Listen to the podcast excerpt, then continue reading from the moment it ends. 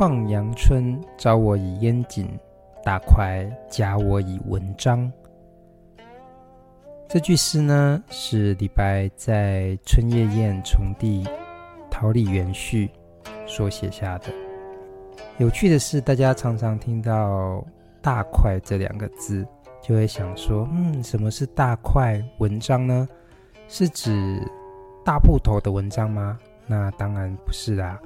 这里的大块指的呢，是指瑰丽的山水的大地。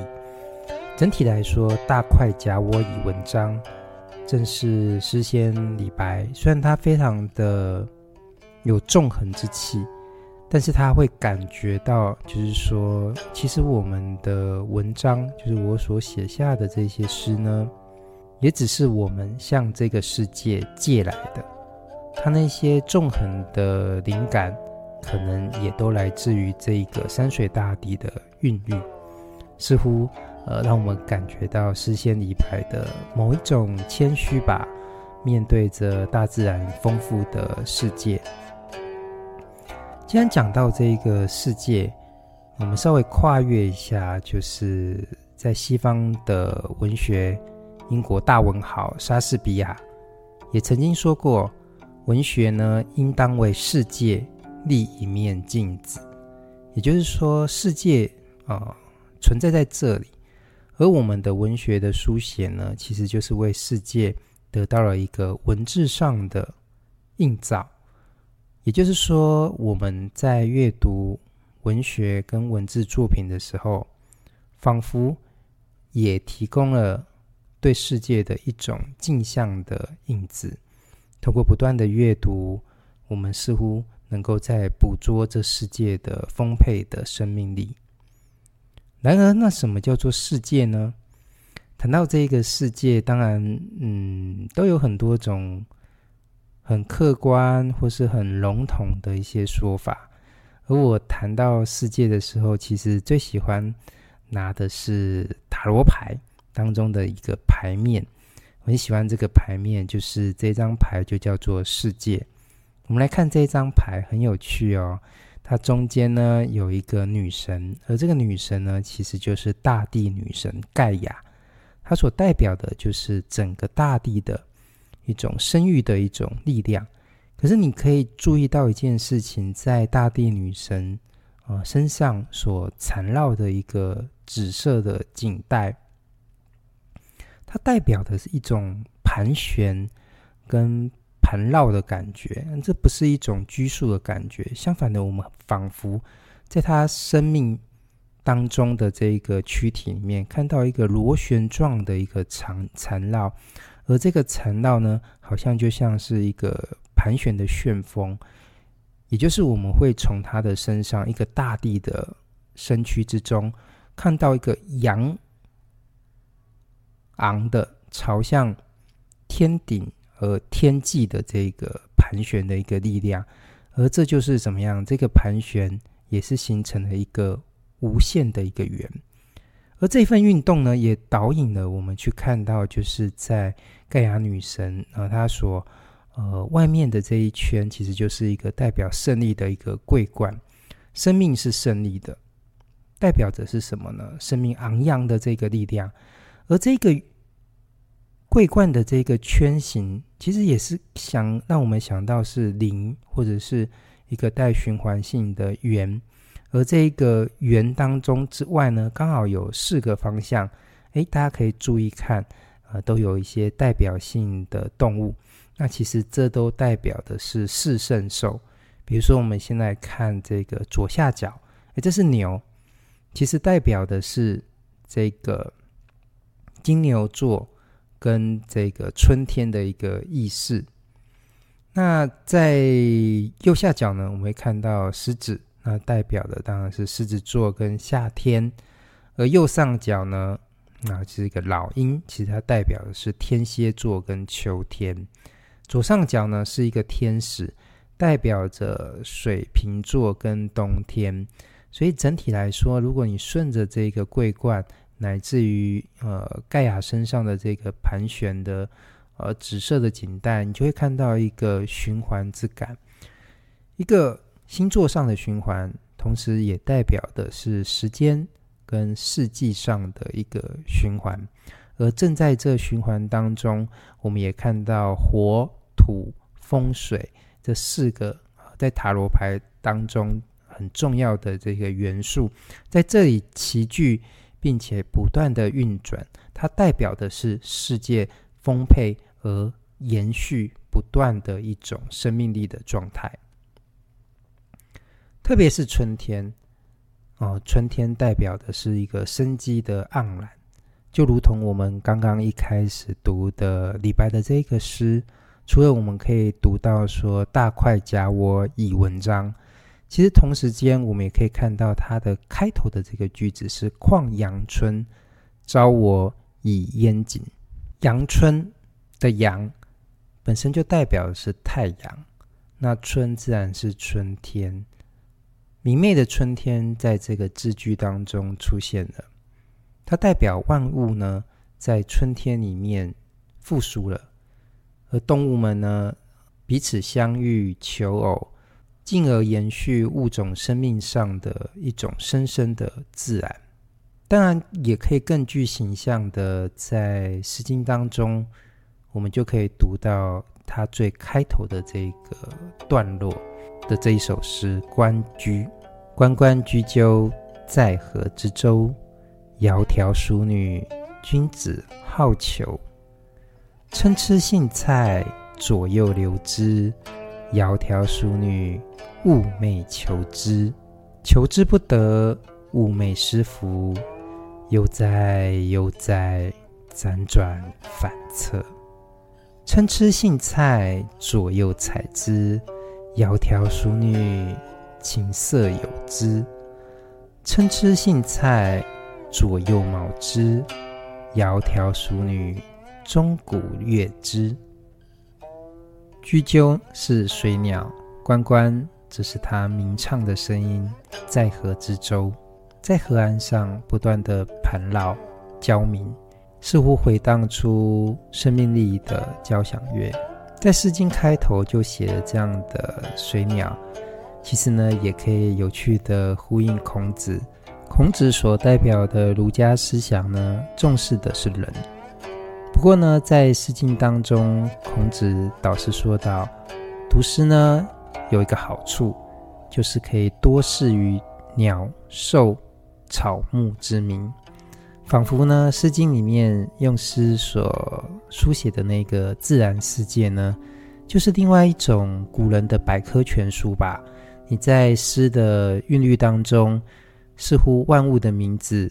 自然世界的状态，都能够在这一个韵律当中被你所领会、所知道。所以有趣的是呢，我们去统计一下，《诗经》包括了什么东西呢？这些产物，就你可以发现，哎，有谷类啊，二十四种；蔬菜呢，三十八种；药物有十七种；草呢，有三十七种；木呢，有四十三种，花果有十五种，鸟类呢有四十三种，兽类有四十种，马的译名呢有二十七种，虫呢有三十七种，鱼呢有十六种。当然，我们刚刚在讲这些数字的时候，你可能会被那些数字所呃感感觉非常丰富的样子。不过，其实如果你关注它的那个类别，你可以感觉到，就是《诗经》的世界真的是一个农业的一个世界，有丰富的呃人与自然之间，呃透过农产的方式啊调换地利，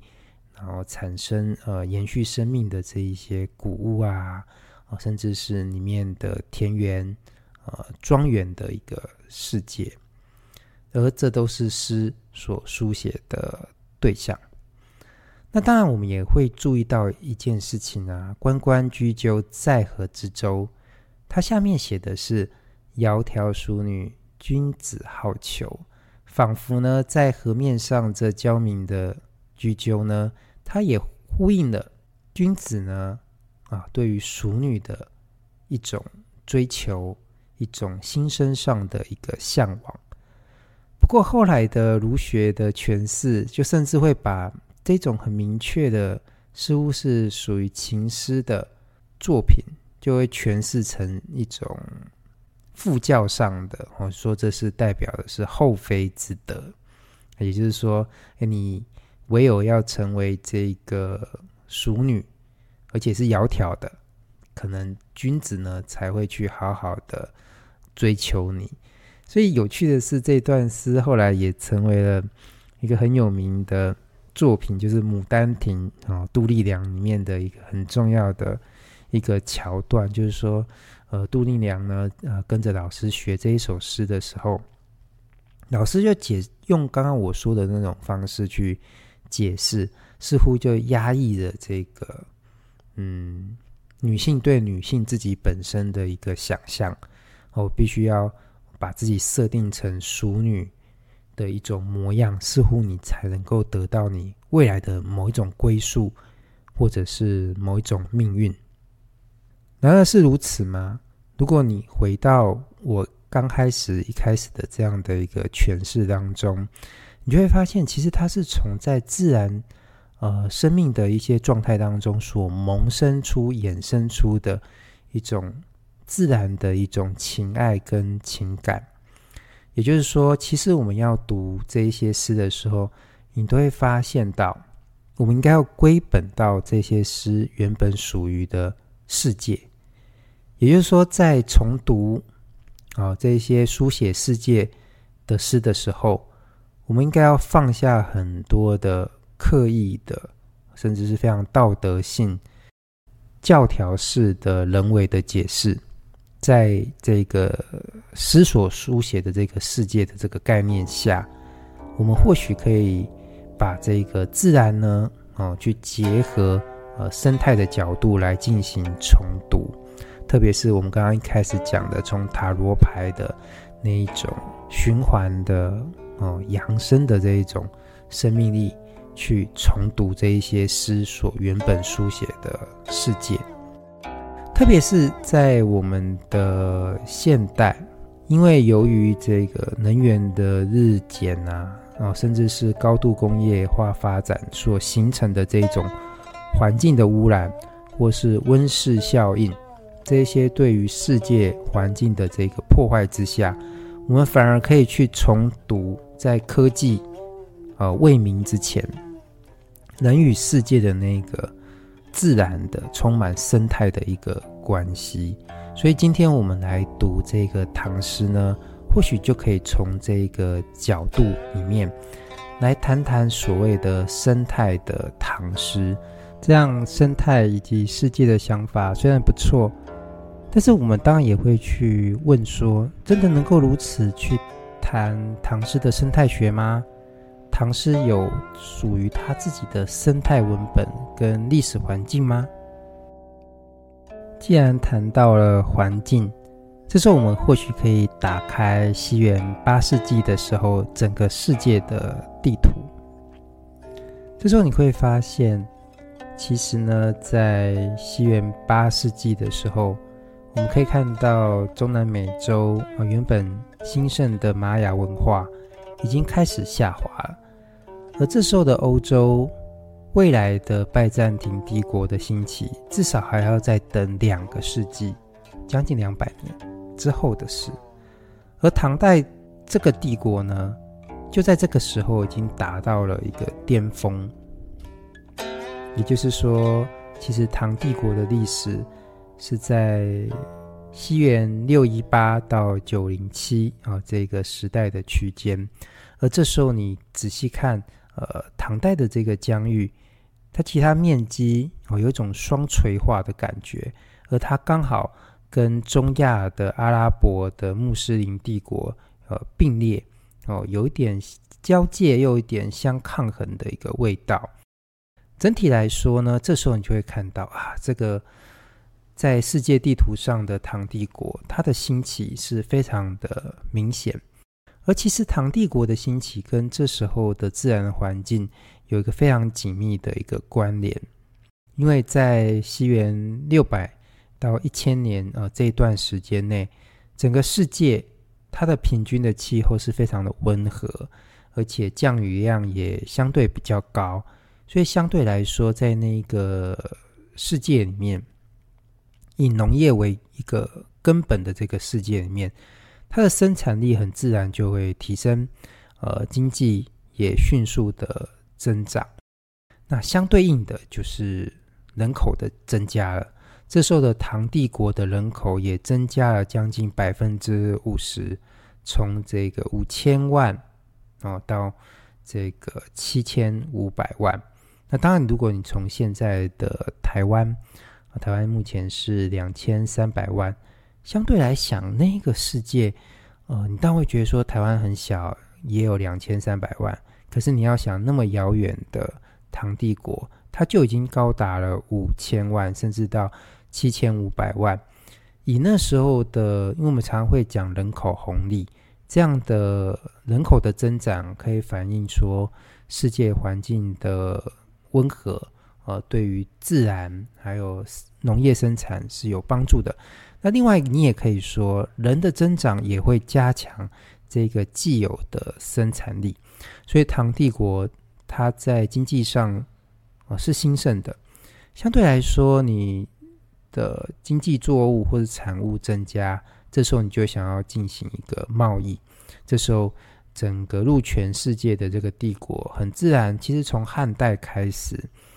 呃，中国的经济就是通过这个西域、敦煌，然后一直到中亚，所以这时候唐帝国也基本上依赖这样的一个路线来进行国际的一个贸易。而在国际贸易的过程当中，很自然会产生交流，甚至是科学技术上的提升。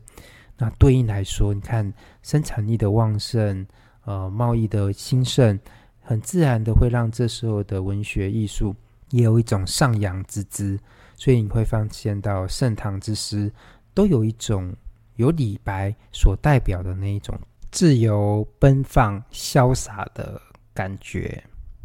所以对应着这样生机勃勃的唐代的帝国，这时候的诗，它所反映的一个世界，就有一种理想主义的倾向，以及乐观昂扬的一个基调。诗人们对于自然的环境，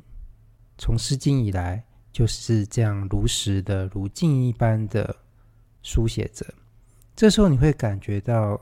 高度的生产力在这里作用的时候，土地跟自然的一个环境就成为人类它生存一个紧紧相依的一个很根本的一个条件。那也正是因为生产力的一个旺盛，虽然这时候的科学，以我们现在来讲的这种科学还没有出现，但是人会使用工具作为一个灵长类，它相对于。呃，一般的世界上的一种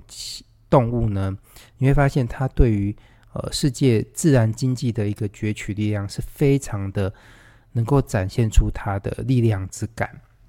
当诗人的灵感来自于这样的自然世界跟山川大地的时候，这时候他就会思考到一件事情：我们这样的经济的发展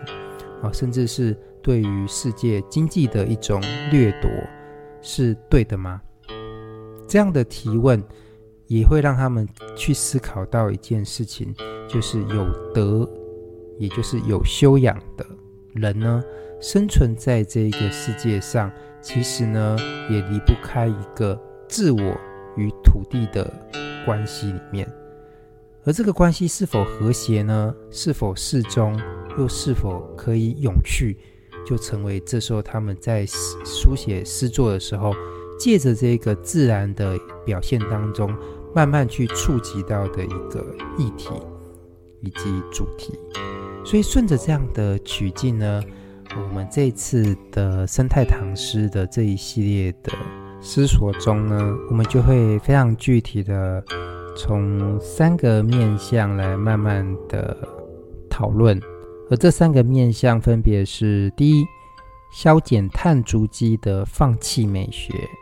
第二，从智者药水到鱼快乐吗？对万物不只是同情，你懂得去理解万物吗？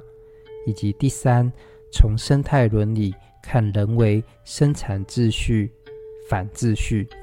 这三个面向，来让我们去思索生态唐诗当中唐诗所存在的自然意象，以及它内在所涉及的生态伦理议题。